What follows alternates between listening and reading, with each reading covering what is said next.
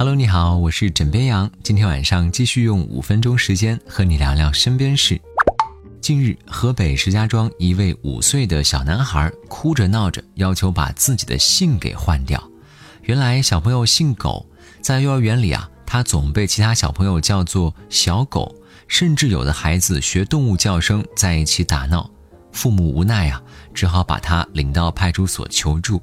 最终在民警的帮助之下，男童改跟妈妈姓李。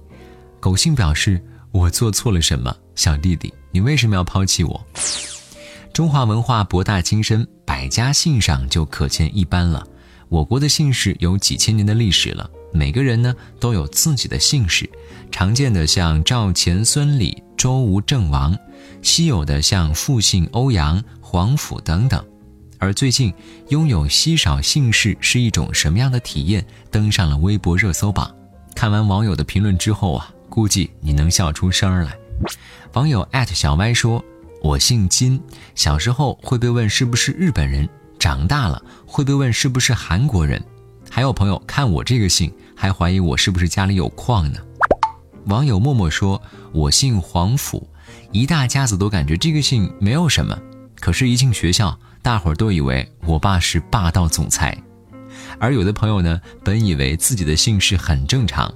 像网友 J 说：“我姓尹，上大学之前认识的姓尹的，我都以为他们是我亲戚。”网友圆圆说：“我姓秦，上面一个西，下面一个早。我来到北方之后呢，就像是改了姓氏一样。有些人念我这个名字呢，念谭；有些人读成贾。”可是我们老家那边明明很多人都是姓秦的，还有的人呢自带喜感的分享。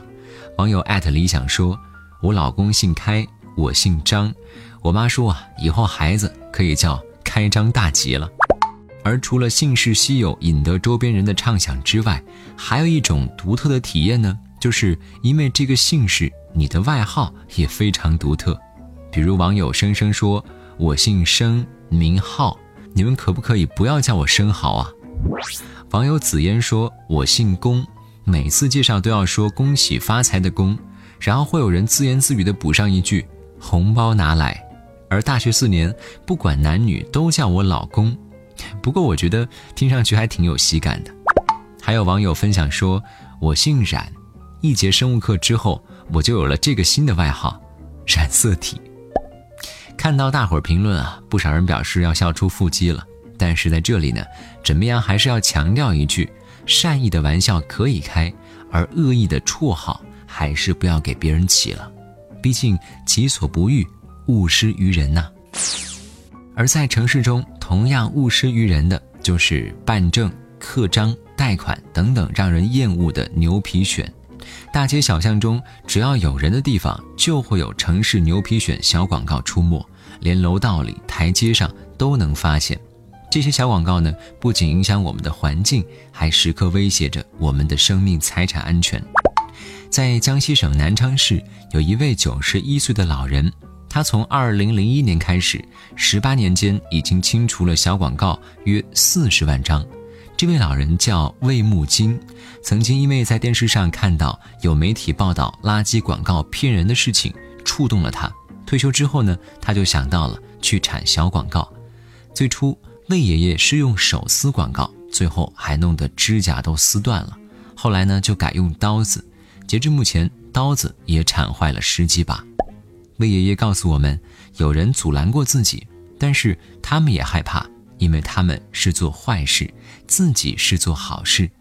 平常呢，也会有职业的产广告的工作人员去询问老人，就问他产小广告一个月能赚多少钱。魏爷爷说自己不是赚钱才产的，自己是有义务的。而现在小广告越来越少了，魏爷爷心里呀也是愈发的高兴。他说，如果没有小广告让他产了，就说明骗人的东西也就少了。网友纷纷表示为魏爷爷点赞，还有小广告能不能不贴了？九十一岁高龄的魏爷爷用双手给城市美容，在这里我们也想衷心的说一声谢谢爷爷。同时，我们也希望城市牛皮癣赶紧消失，让他也能够早点退休，享受、欣赏和分享这座城市的美丽。好啦，今天呢就先跟你聊到这里，我是枕边羊跟你说晚安好梦。